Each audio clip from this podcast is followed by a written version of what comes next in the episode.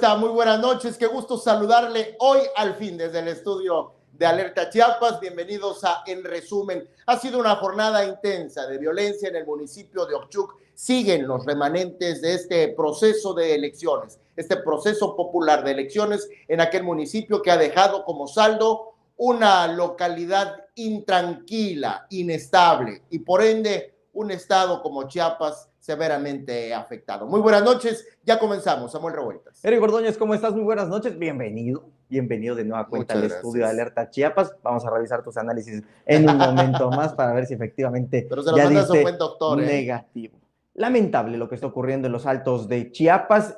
Únicamente en una semana hay un registro de ataques de 65. 65 ataques en una semana de Chenaló hacia Aldama. Todos los detalles, por supuesto, que los tenemos en un momento más. Y además, la inseguridad en Chiapas está bastante latente. No lo dice Eric, no lo digo yo, lo dice la Asociación de Agencias de Viajes que, salieron a dar una conferencia porque ya están hasta aquí de la inseguridad que impera en el Estado. Eric, comenzamos. Pues comenzamos, Samuel, con los temas del día de hoy. Son 65 eh, ataques con armas en una semana que se ha registrado también en el municipio de Aldama. Allá hasta un convoy fue baleado, es el reporte que se ha emitido y bueno, el asunto eh, que prevalece evidentemente en Aldama no es nuevo. Para nada. Sigue, sigue generando violencia e inseguridad en la demarcación Samuel. Fíjate, Eric Ordóñez, que nosotros como medio de comunicación recibimos todos los días el reporte de parte de la localidad del municipio de Aldama. Eh, hay un grupo que básicamente se juntó para estar contabilizando los ataques que vienen desde Santa Marta, Chenaló y de diferentes localidades de Chenaló. ¿Qué es lo que sucede entre Aldama y Chenaló? Es un conflicto histórico por tenencia de la tierra, son exactamente 60 hectáreas las que se disputaban hace algún tiempo. Sin embargo, lo que llama poderosamente la atención es que estas 60 hectáreas en su momento, por decisión del tribunal, por decisión de la Suprema Corte de Justicia de la Nación, pues bueno, se repartieron un tanto para Chenal, otro tanto para Aldama. Sin embargo, las agresiones, las balaceras entre ambos municipios todavía persisten. ¿Y esto de qué habla? Evidentemente de que ya no pelean control eh, territorial, sino que también es un tanto de control político. Pues bien, en esta semana Únicamente en esta semana fueron en total 65 agresiones que documentaron la gente de Aldama que vienen desde Chenaló. En esta misma semana también dos de los ataques lograron herir a personas que transitaban por esta eh, delimitación que conforman Aldama y Chenaló. ¿Qué es lo, esto es por supuesto que es lamentable. Hay algunas imágenes ahí que nosotros se las vamos a compartir en un momento más en una nota informativa que vamos a subir. Esa, por ejemplo, la que estamos viendo en esos momentos, un joven de 32 años fue alcanzado. Eric, en este lugar justamente donde nosotros como reporteros también sufrimos una agresión. Prácticamente eh, dispararon, quizá al aire o quizá sin, eh, sin ningún otro tipo de de intención, pero de que nos pasó cerca, nos pasó cerca. Y aquí, aquí también en este lugar, en esta misma semana, le dispararon a un convoy de seguridad que estaba integrado por la Guardia Nacional, por la Marina y por elementos de la Policía Estatal Preventiva.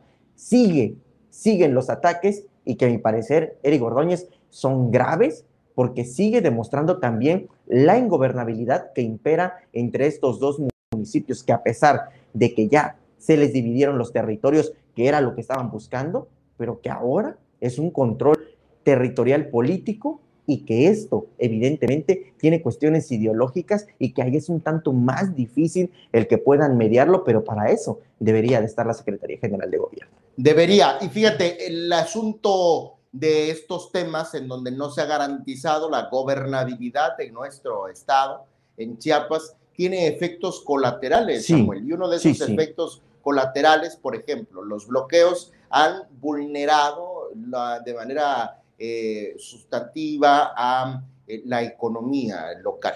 En el caso de la zona turística de San Cristóbal de las Casas, por, ende se ha visto severamente afectada. Así este es el caso que reportan el día de hoy las agencias de eh, viajes, las agencias encargadas de eh, pues promover a nuestro estado a través de diversas plataformas, aseguran que la falta de gobernabilidad está haciendo mella en el desarrollo de la actividad turística en el estado de Chiapas. Ya no es un atractivo seguro nuestra entidad y esto merma los bolsillos de las agencias de viajes. Le vamos a pedir allá a nuestro compañero Efraín Saldaña si puede estar atento con estas imágenes, este pequeño bye de la presidenta de la Asociación de agencias de viajes, porque creo que es muy importante escucharlo, cómo describe lo que está ocurriendo en el estado de Chiapas. Adelante, Efraín.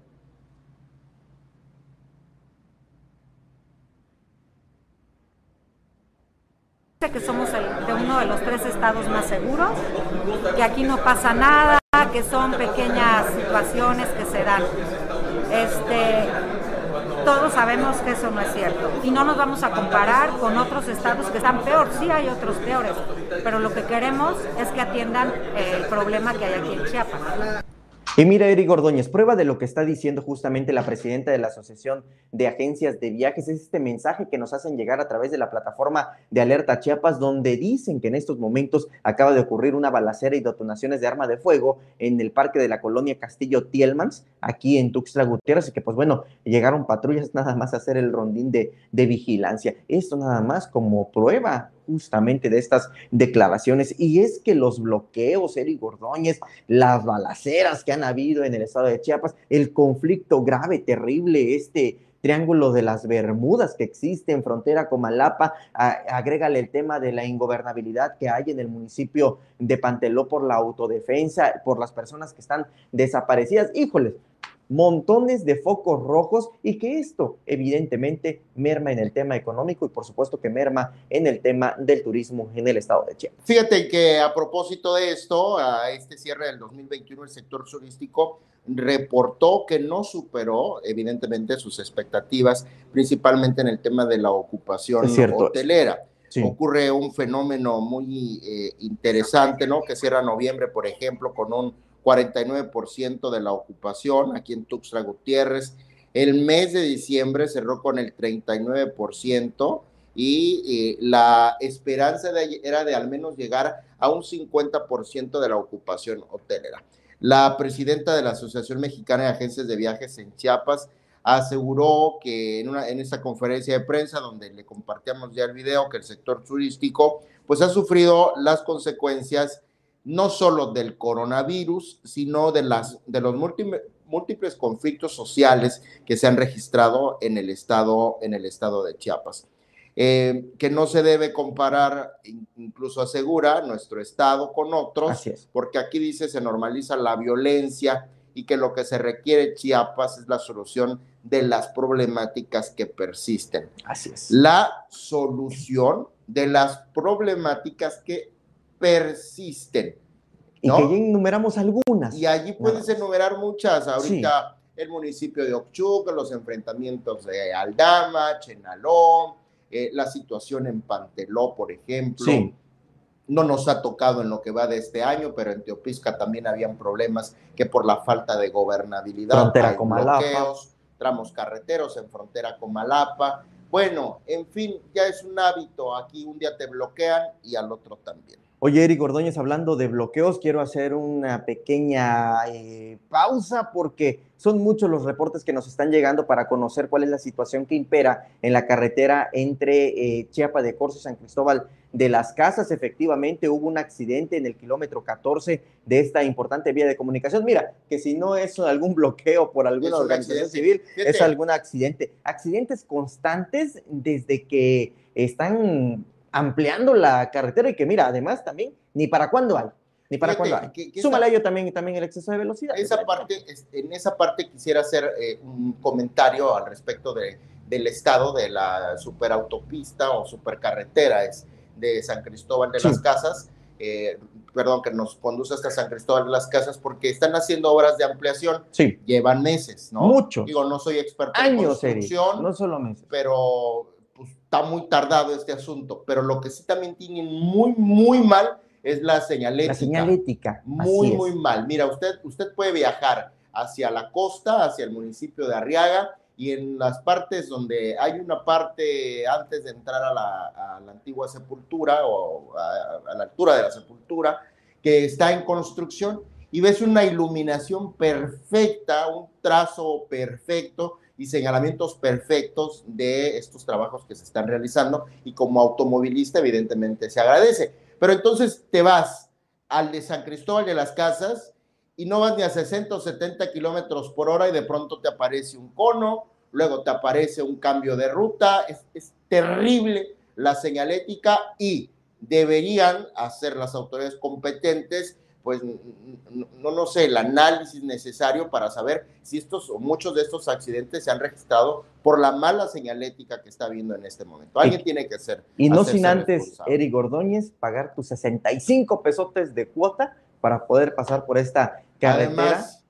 Totalmente accidentada, que insisto, también es por los trabajos que están haciendo de ampliación y súmale también a veces, en muchas ocasiones, eh, conductores irresponsables que van a exceso de velocidad. Sin embargo, sin embargo, hay que hacer notar que desde que comenzaron los trabajos de ampliación, que ya tiene un montón, ya tiene más del año, los accidentes en esta vía son constantes. Y en estos momentos, si usted quiere ir a San Cristóbal de las Casas o de San Cristóbal a Tuxtla Gutiérrez, hágalo con muchísima paciencia porque está bloqueada la carretera, porque nos reportan justamente que lo que está ocurriendo ahí fue un fuerte accidente. Dice incluso, fíjate, en, el grupo de prensa de protección civil, ahora mismo mencionan eh, en autopista San Cristóbal de las Casas, Chiapa de Corzo, en Chiapa, fuerte accidente en el kilómetro 14, los involucrados son un autobús y cinco particulares. La Cruz Roja ya se dirige al lugar. Fuerte, fuerte el accidente. Indica también que en la caseta no están dejando pasar solo a los vehículos de emergencia. para que lo tomen en cuenta, si usted pretendía pasar su noche en San Cristóbal de las Casas, la situación que prevalece, la situación que prevalece es esa. Cambiamos de tema, Samuel, ¿qué te parece en otro orden de ideas las secuelas del COVID, como no? Sí. Esta enfermedad que eh, dejan, que puede dejarnos algunas secuelas permanentes, a decir de los expertos. ¿Tenemos la nota lista? Me parece que todavía no la tenemos lista, ¿sí? No, no lo sé, no? me queda claro. Sin embargo, creo que es muy importante es, una ah, nota, es una nota de Carolina Castillo y creo que es bien importante el poder poner atención en vez. ¿A ti cómo te fue con el COVID? Pues mira, yo todavía me voy a hacer una tomografía de tórax. Desafortunadamente se les descompuso la máquina el, este, a donde fui y me pasaron para mañana seguramente.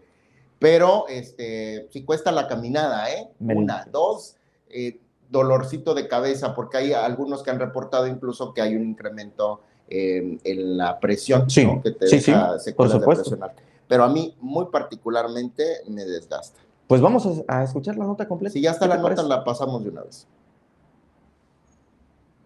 En casa estables, siguiendo las recomendaciones del doctor, pero desafortunadamente hubo escuelas. Eh, mi esposo y mi hija eh, no podían exponerse a los cambios climáticos porque les generaba escurrimiento nasal, dolor de espalda y, tampoco podían salir por las noches sin cubrirse. Eh, a mí aproximadamente tres meses tuve infecciones, incluyendo una úlcera en la garganta, pero afortunadamente estoy aquí contando mi experiencia. Sin embargo, esas no son las únicas secuelas que deja la COVID-19. Eh, hay una parte sistémica donde afecta principalmente la parte neurológica, la parte respiratoria, la parte del aparato digestivo. Incluso hay situaciones en algún momento dado de articulaciones en donde se ve involucrado. Incluso muchos pueden quedar con un alto grado de ansiedad. Pero sí es muy importante que tomemos en cuenta las condiciones, por ejemplo, neuropsiquiátricas que puede llegar a existir y sobre todo algo muy importante dentro de las secuelas permanentes es la fatiga en los pacientes post-COVID. Todo va a depender si incluso existe alguna comorbilidad de los pacientes, porque en algunos pacientes a veces son diabéticos, hipertensos, que tienen algún tipo de cardiopatía, algún tipo de enfermedad autoinmune, que eso hace que eh, las afectaciones en algún momento dado sean un poquito más recurrentes. Y tenga cuidado, porque estas secuelas podrían quedarse permanentemente en quienes padecieron COVID.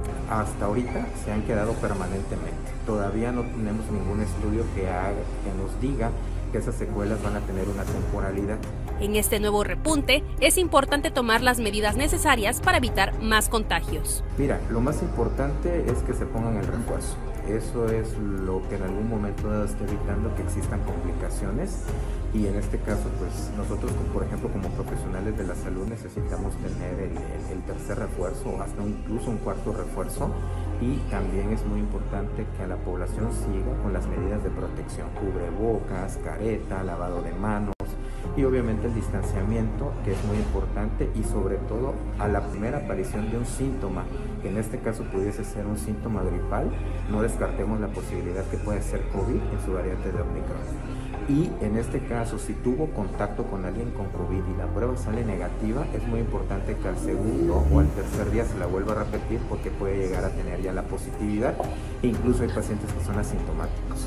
Para Alerta Chiapas.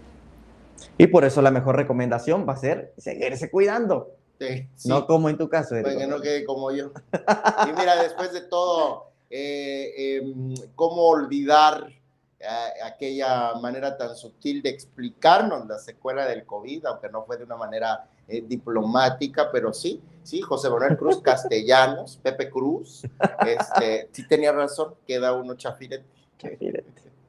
Como que no sube bien el agua al tinaco, ¿no? Que siempre Pero sí bueno, tenía ahí razón. vamos, entonces. sí tenía razón, ¿no? No, no en que está chafirete Paco Nazar, pero sí en es secuela del COVID. Pues bueno, lo- insistimos, la mejor recomendación va a seguir, seguir, seguirnos cuidando. Creo que todavía el uso del cubrebocas, la sana distancia Sí, y sobre todo con esta variante Omicron que ha resultado más, más todavía eh, contagiosa, de más fácil alcance y yo creo que en ese sentido, por lo mismo, hay que ser Los muy compañeros estrictos. maestros ya se pueden poner su refuerzo. ya está el refuerzo en Hay estos momentos. Ahí tuvimos una transmisión desde la UNACH, donde claro. pueden llegar a la máxima casa de estudios. También está Cañahueca, pero donde quieran. Pero lo importante es que lleguen a ¿Tú aplicarse el refuerzo. Fíjate que ya, bueno, no sé si cuenta como refuerzo, pero pues al final de cuentas tenemos las dos de AstraZeneca y acuérdate que la combinamos también con una. La- la- No hay que tener, primera. no hay que tener prejuicios en torno a las marcas de las vacunas. No, pues ¿Tú no. te acuerdas, Eric Ordóñez, con qué marca te vacunaron de niño? Ni para los cualquier- topo. No, la verdad es que no. Entonces, No, debemos de tener ese tipo de prejuicios de que si es Moderna, de que si es Sputnik, de que si es AstraZeneca. Lo importante Oiga, yo creo, es contar con los esquemas de vacunación necesarios. creo profundamente en la libertad de expresión, Sí. de eso vivo, pero cada que veo publicaciones de gente que incita a no vacunarse, mira que yo las denuncio, Sí, ¿no? la verdad Creo es que, malinflu- malinformar basado en prejuicios en prejuicios o suposiciones es lo peor que podemos y no en la parte científica. No, basados en la parte científica, Sí. mírenos, aquí estamos, ni nos volvimos locos ni somos zombies. Un poco sí, Bueno, ya estábamos un poquito. pero ya estábamos. Bueno, qué alegría volver a casa, mira, ah, me siento a gustísimo. Efraín Saldaña bien realiza este espacio de hoy sí, hoy sí le salió Hoy sí bien. le salió Hoy sí le salió bien, que cobre esta quincena. Gracias, Efraín. Saldaña. ¿Ah? completa. Ahora Ah, sí, por completa. cierto, hoy es- estren- estrenamos o actualizamos ya nuestro copyright. Sí, no. Somos más, así que ahora ya verán ustedes otros nombrecitos. otros eh, 15 segundos otros para 15 terminar ahí. segundos más para poder verlo. Gustavo Caballero dirige este espacio, Samuel Revueltas y yo aquí nos vemos el lunes. Hasta entonces.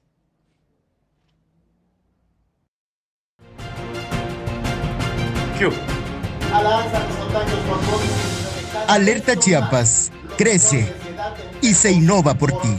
La Comisión de Justicia del Congreso del Estado dio en Por primera vez, la Fuerza Policial de Chiapas reconoció la Nos existencia encontramos en la novena sur, entre octava y novena poniente, y hace unos momentos un motorrepartidor de la empresa Mandaditos fue impactado por... eh, Sé esta- parte de nuestra comunidad. Infórmate en tiempo real y haz que tu voz cuente.